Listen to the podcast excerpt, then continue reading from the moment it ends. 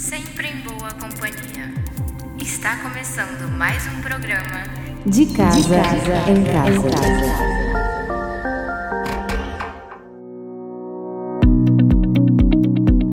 Pessoal, que prazer, que alegria! Esse é o nosso encontro semanal no programa De Casa em Casa. Que tenha você um ótimo dia. Este é o dia que o Senhor já fez. Não se preocupe com nada, descanse no Senhor e desfrute desta programação que está para lá de especial. Humor, alegria, informações do céu fazem parte deste menu todo especial feito para você. Não saia daí, vamos juntos. Eu tenho certeza, você será muito abençoado.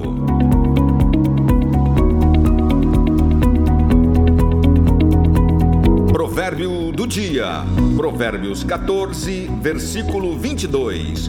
Porventura não erram os que praticam o mal, mas beneficência e fidelidade haverá para os que praticam o bem.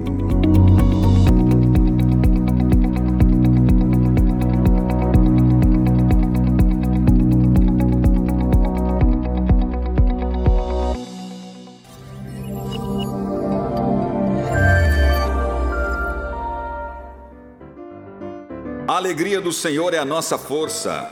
É o ministério da piedade entrando em ação. Pastor fica sabendo que um irmão muito querido da igreja tinha morrido. Ele disse consigo mesmo: É hoje que eu vou orar e o morto vai ressuscitar. Reuniu toda a igreja em volta do falecido e disse: Eu vou fazer uma oração poderosa e o morto vai ressuscitar. Orou a primeira vez e disse: Levanta. E nada. Orou a segunda vez e disse: Sai para fora! E nada. Depois de sete tentativas, ele olhou para o povo e disse: É, não tem jeito, morreu mesmo.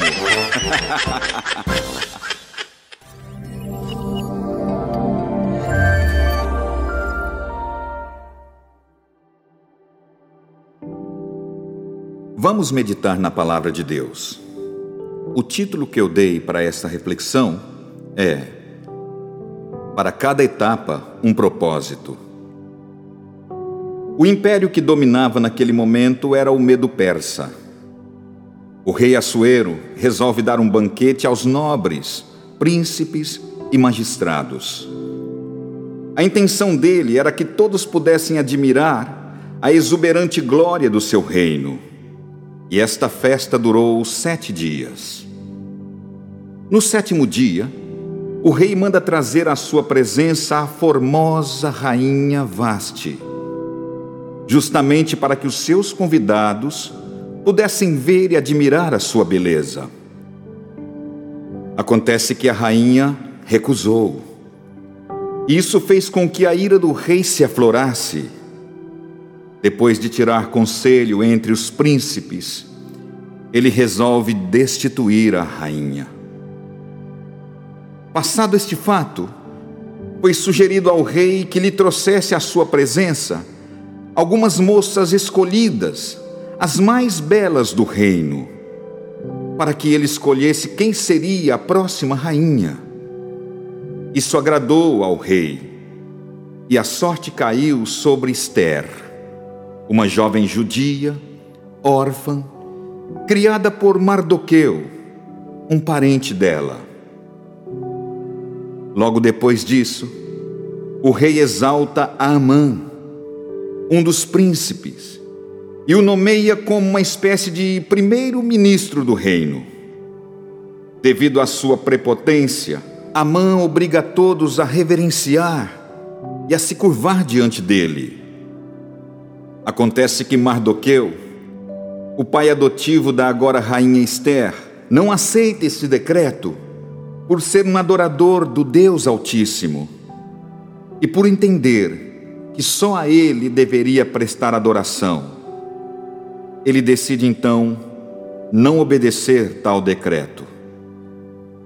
Isso faz com que Amã se enchesse de ódio e, orientado por esta ira, decide que todos os judeus do reino fossem mortos. E Mardoqueu era um judeu.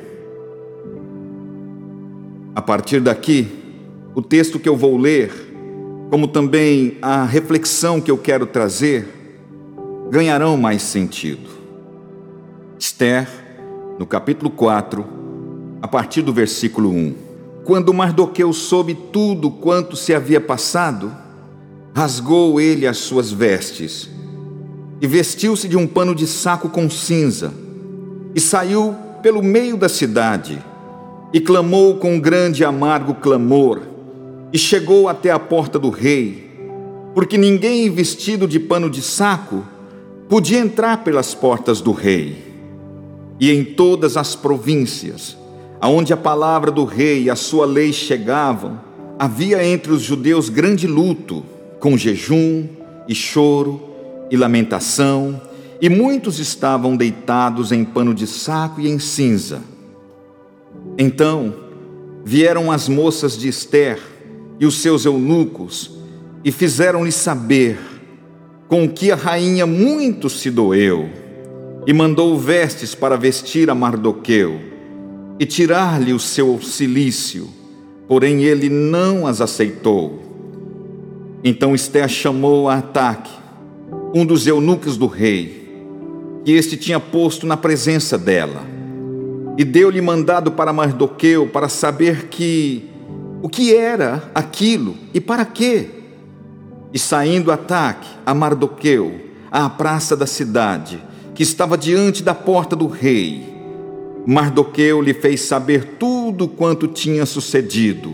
Então disse Esther a Ataque e mandou-lhe dizer a Mardoqueu: Todos os servos do rei e o povo das províncias do rei bem sabem que para todo homem ou mulher que entrar ao rei no pátio interior sem ser chamado, não há senão uma sentença, a de morte, salvo se o rei estender para ele o cetro de ouro para que viva. E eu, nesses dias, não sou chamada para entrar ao rei. E fizeram saber a Mardoqueu as palavras de Esther. Então disse Mardoqueu: e tornassem a dizer a Esther: Não imagines, Esther, em teu ânimo, que escaparás na casa do rei, mais do que todos os outros judeus. Porque, se de todo te calares neste tempo, socorro e livramento, doutra parte virá para os judeus. Mas tu e a casa de teu pai perecereis, e quem sabe, se para tal tempo como este chegaste a este reino? Ao contrário do que muitos pensam, seguir e servir a Cristo não é uma tarefa fácil. É um desafio que requer muita atenção, discernimento e disposição. Paulo afirmou que aquele que começou uma boa obra em nós vai terminar até o dia de Cristo. Isso significa que não podemos relaxar e tampouco entrar em uma atmosfera de irresponsabilidade. Esther era uma moça comum, quem sabe muito semelhante às demais da sua idade. O único que a diferenciou das demais era uma beleza que sobressaía a todas as outras. De repente, Esther cai na realidade de que a vida lhe reservava muito mais do que ser somente uma rainha. Por que a história de Esther teve um final com tanta glória e honra? Você sabia que o mesmo pode acontecer com a minha e com a sua história? O que você tem que entender e fazer para que a sua história se converta em um triunfo. A primeira coisa que nós temos que entender é que o nosso passado não pode determinar o final de cada etapa de nossa história. Presta atenção na vida desta moça. Esther era órfã. Só isso já seria uma carga duríssima. Possivelmente os seus pais tinham morrido durante o cativeiro. o que podemos esperar de uma criança sem pai e sem mãe? É muito difícil, não é mesmo? Jesus se emocionou quando viu a multidão que iam de lá para cá, de cá para lá, como ovelhas que não tinham pastor, que não tinham uma referência. Nossos pais representam a base, a estrutura de nossa vida.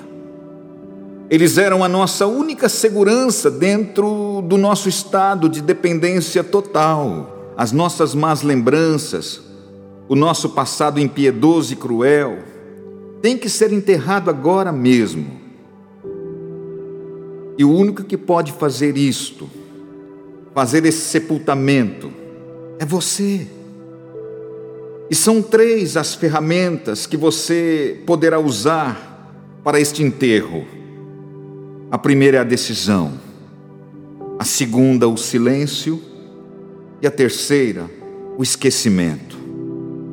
Trocando em miúdos, o que você tem que fazer é decidir enterrá-lo, não o alimentar com palavras negativas e esquecê-lo totalmente. Outra coisa, para que a nossa história tenha um final de vitória e triunfante, temos que ter uma boa base de formação e educação. Se não fosse isso, o caminho da amargura e ressentimento seria a herança de Esther. Mas pela graça de Deus entrou um Mardoqueu na vida dela, e isso fez toda a diferença Mardoqueu era um homem temente a Deus, totalmente zeloso pelos princípios do Criador. E com muita maestria, ele passou todos estes princípios àquela jovem, preparando-a para um final vitorioso. Precisamos de um tutor. É isso, nós precisamos de um tutor. Necessitamos urgentemente um pai, um discipulador. Por favor, não ande sozinho, não caia nesta besteira. Precisamos alguém a quem prestar contas. Mais que conhecer, precisamos ser conhecidos. Jesus disse: Quem me vê, vê o Pai. Ele está em mim e eu estou nele. O próprio Jesus não andou desgarrado, sozinho. Ele se rendia e se submetia ao Pai. Quem somos nós para não fazer o mesmo? Deus sempre usará os bons princípios da educação que recebemos para que o que Ele confia através de nós possa fluir com mais liberdade e com maior velocidade. Uma outra coisa que temos que entender é entender por que somos e quem somos. Quando entendemos quem somos, damos significado à nossa vida. O nome Esther era também Adassa. Adassa é um arbusto do deserto que floresce e que, quando triturado, exala um perfume muito agradável. Você já pode imaginar o que eu vou dizer, não é mesmo? Se queremos uma vida de vitória, temos que entender que o caminho é o contrário do que imaginamos. Assim como este arbusto era primeiro triturado para depois exalar o cheiro, a daça foi triturada para depois exalar o seu perfume. Jesus foi moído na cruz e hoje, Todos nós, eu e você, podemos carregar o bom perfume de Cristo. Jogue fora as queixas, reclamações e murmurações. Entenda que esse processo de dor resultará num cheiro tão agradável que chamará a atenção de todos os que estão à sua volta. Você sabe por que usamos um bom perfume? Não é somente para andar por aí atraindo a atenção das pessoas, com a finalidade de receber algum elogio. É muito mais que isto. Perfume fala e transmite confiança, Sim, o perfume faz com que a nossa confiança aumente. Vamos pensar em Esther, uma pessoa escolhida entre muitas, uma rainha, uma pessoa de relacionamentos, uma pessoa de confiança. Uma mulher que antes de ser Esther foi Adassa, uma mulher triturada pela vida. Aliás, você já parou para pensar? As pessoas de mais confiança que existem são aquelas que passaram por provas e superaram, aquelas que são marcadas por provas e superação, provas e superação, provas e superação. Em 1 Coríntios, no capítulo 4, versículo 17, diz assim: Porque esta leve e momentânea tribulação produz para nós um eterno peso de glória, acima de toda comparação. Uma outra coisa que temos que saber é saber que o propósito vale mais que a vida. Não é o propósito que tem que se encaixar na vida, e sim a vida que tem que se encaixar no propósito. Tem tanta gente que acha que Jesus está implorando para entrar na vida dela. Não te enganes. Se você não colocar a sua vida nele agora, entendendo que ele é o propósito que governa a vida, você já perdeu o bonde. Esther acabara de afirmar aos mensageiros de Mardoqueu que aquele que entrasse na presença do rei sem ser chamado seria morto. Mas no final, ela se rende e declara uma das mais lindas declarações que abriu de vez a porta que salvaria não somente ela, mas todos aqueles que faziam parte do seu povo. Ela disse assim: e assim irei ter com o rei, ainda que não seja segundo a lei, e se perecer, pereci. Uau! Que tremendo! No Evangelho de João, no capítulo 12, versículo 25, diz assim: Aquele que ama a sua vida a perderá, e aquele que aborrece a sua vida neste mundo, para a vida eterna aguardará. Outra coisa que temos que saber, discernir que para cada etapa da vida existe um propósito. A nossa vida passa por etapas. Isso deve ser no sentido sempre crescente e nunca descendente. As etapas da vida de Esther foram nascimento, orfandade, adoção, eleição, reinado, intercessora e libertadora. Mardoqueu lhe disse: Esther, olha para mim. Fixa os seus olhos nos meus olhos e me escute. Quem sabe não foi para esse momento que chegaste a ser rainha? Se você não consegue discernir o momento em que você está vivendo, e tampouco sabe exatamente quem você é e representa para Deus, peça ajuda ao Espírito Santo.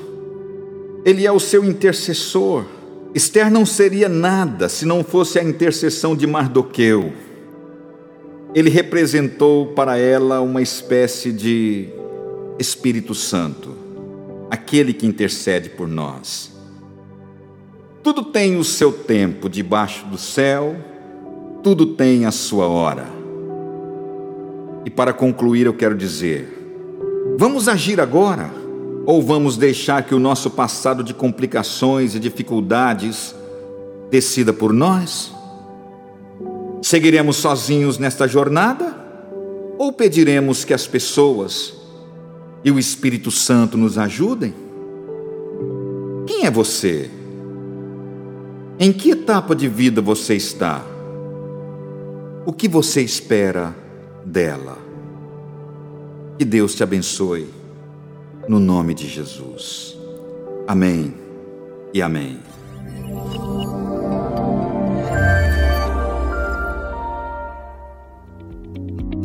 Chegou o momento de nós selarmos este tempo com oração. É isso aí, vamos falar com Deus. Eu te convido. Deus, em nome de Jesus, eu coloco a minha vida e a vida de cada ouvinte na tua presença, Senhor. Em nome de Jesus, nós queremos ser usados por ti. Nós queremos, Senhor, aproveitar bem a nossa vida. Nós queremos confiar em tua presença cada momento e cada instante de nossa vida. Pai, no nome de Jesus, queremos entender cada etapa e o propósito para cada etapa. Pai, nós te pedimos para que o Senhor nos ensine e nos ajude. No nome de Jesus, muito obrigado, que Deus te abençoe e até o próximo programa.